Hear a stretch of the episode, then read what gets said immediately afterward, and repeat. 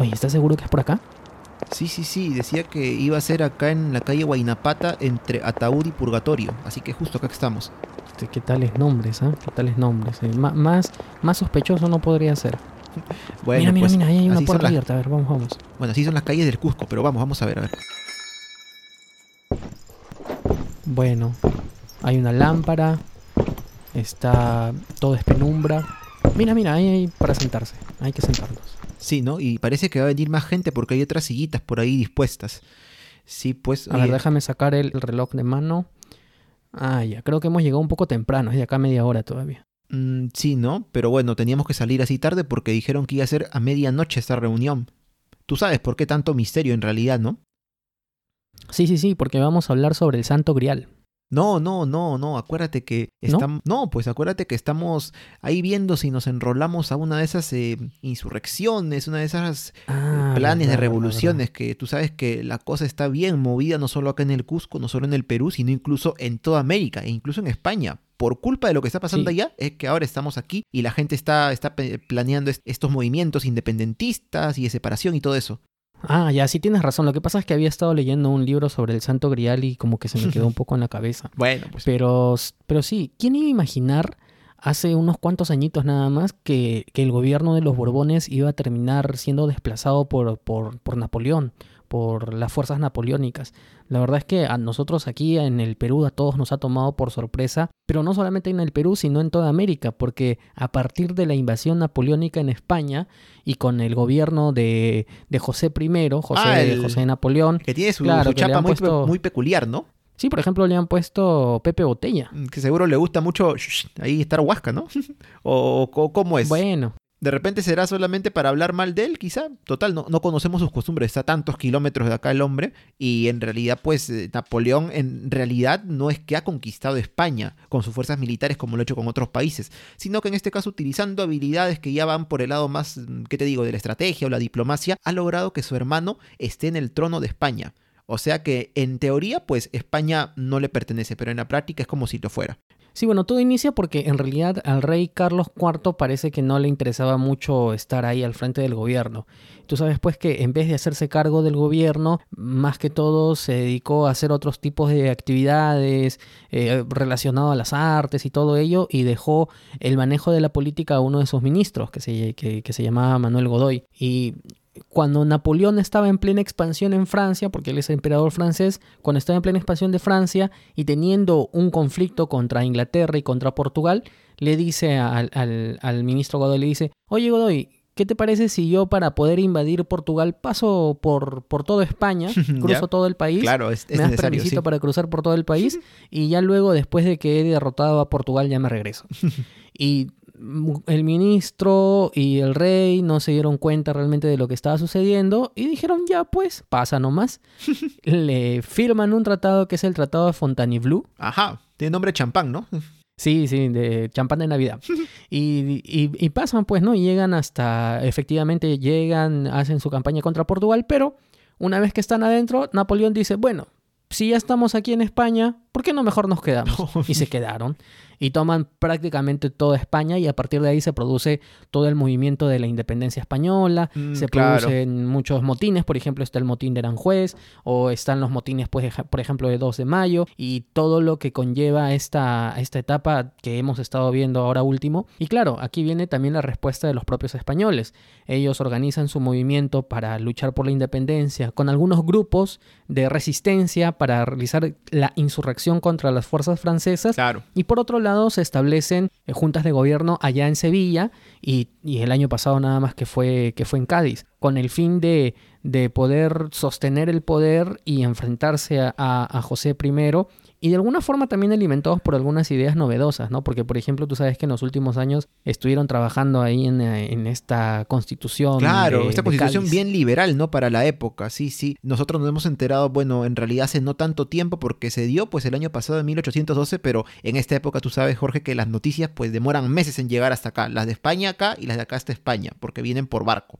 Entonces nos sentaremos con un poco de retraso, pero, pero sí, esta constitución bastante liberal que que es algo que no se había visto antes en el caso de Europa y que tiene sus adeptos como también sus detractores. Sí, tal cual, tal cual.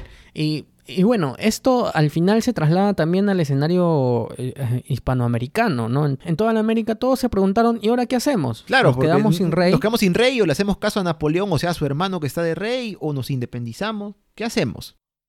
Claro, ¿qué hacemos? Porque los virreyes todavía estaban en América y de hecho tú sabes que acá pues está el virrey más, más verde de todos los de todos los que están en América. Acá está Abascal. Claro, sí, Y sí. es justamente por ellos que estamos aquí esperando la reunión a ver Sí, cuáles sí. van a ser los acuerdos de hoy día. Claro, esto hizo de que en diferentes ciudades a lo largo de América se instauraran unas llamadas juntas de gobierno, que, que eran justamente el conjunto de varias personas notables, gobernantes, intelectuales, que decían justamente tenían esta pregunta, ¿no? ¿Qué hacemos ahora? ¿Cómo gobernamos? Y estas juntas de gobierno en un inicio se instauraron para qué? Para, digamos que decir, no, nosotros somos leales al rey de España, al rey Fernando, ¿no? Este, y no aceptamos ni a Napoleón, ni a la constitución, eh, bueno, mejor dicho, no aceptamos a José I, el hermano de Napoleón, ni a la constitución que está sacando las Cortes de Cádiz. Pero en realidad esto poco a poco pues fue tornándose en qué? En el hecho de que estas juntas de gobierno se fueran yendo más hacia el lado de, pero mejor, ¿por qué no obtenemos más autonomía? Y por ahí incluso nos independizamos, ¿no? Y estas juntas se dieron sobre todo en los años 1809 y 1810, hace pocos años. Eh, por ejemplo, algunas de ellas se dieron en la ciudad de Quito, en lo que en nuestro tiempo se llama Ecuador, otra ocurrieron, otras ocurrieron, por ejemplo, en donde en lo que en nuestro tiempo también es Bolivia, las ciudades de La Paz, Claro. de Eh, Charcas. Por ejemplo, en Chuquisaca. También, ¿no? Chuquisaca y Charcas, no recuerdo si es lo mismo, porque en nuestro tiempo se llama Sucre, pero que nadie se entere, por favor. Ah, no, no, que nadie se entere. Pero también en Caracas, por ejemplo, Por, también por ejemplo, hay una, claro que sí. una, historia ahí en una Caracas. junta, claro, ¿no? Y lo curioso, de repente, por ahí uno puede pensar, ¿y por qué en Lima no se dieron estas juntas? Bueno, porque Lima era el bastión, sigue siendo el bastión de todo el virreinato o los virreinatos en la zona de Sudamérica. Es por eso que en el territorio del Perú no se dieron estas juntas, porque acá hay una mayor cantidad no solo de tropas, sino también de adeptos a ser leales a la corona española. Claro, tienes razón. Y de hecho, una de las razones principales por las que aquí en el Perú no se ha formado juntas de gobierno es por la fuerza del virrey Abascal. Claro. Tan es así que el propio virrey Abascal, desde la capital, desde Lima, mandó diversas expediciones a las juntas de gobierno de aquí de los países cercanos para desarticularlas. En algunos casos le fue bien, en otros casos tuvo que mandar más de una expedición, pero al final terminó desarticulando casi todas, porque por ejemplo la de Buenos Aires todavía sigue vigente a estas alturas. Y de hecho sobre eso creo que querían comentar hoy día en la reunión. No, mira, mira, mira, ya está llegando gente. Sí, no, sí. Buenas, buenas, ¿qué tal? ¿Cómo le va? Sí. Oye, Jorge, ¿quién es él? ¿A quién es el que está sentado ahí para el otro lado? El señor que ha entrado.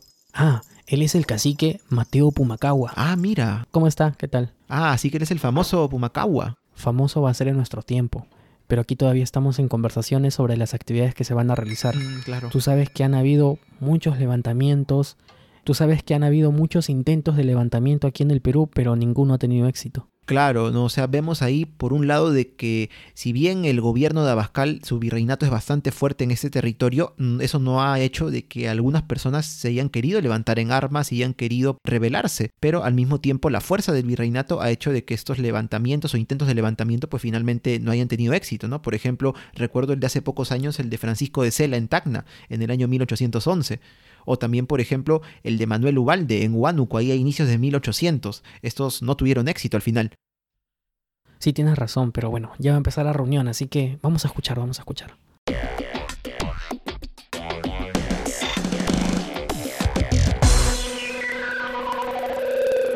La primera pregunta de las actividades es ¿cómo se produjo la invasión napoleónica en España? La segunda pregunta es, ¿cuáles fueron las consecuencias en América de la invasión napoleónica? Y la tercera pregunta es ¿por qué en el Perú no se formó ninguna junta de gobierno? Muy bien amigos, esta ha sido una edición más de Stalkers. Si les ha gustado nuestro episodio, no duden en compartirlo. Nos reencontramos la próxima semana para conocer más detalles de la reunión con Mateo Pumacagua. Nos escuchamos, chau, y empieza la reunión, Jorge, atento, atento. Stalkers es producido por el podcast Por las Rutas de la Curiosidad, podcast de divulgación histórica y cultural producido y conducido por Daniel Tucto y Jorge Juárez. Puedes encontrarlo en Facebook, Instagram y Spotify.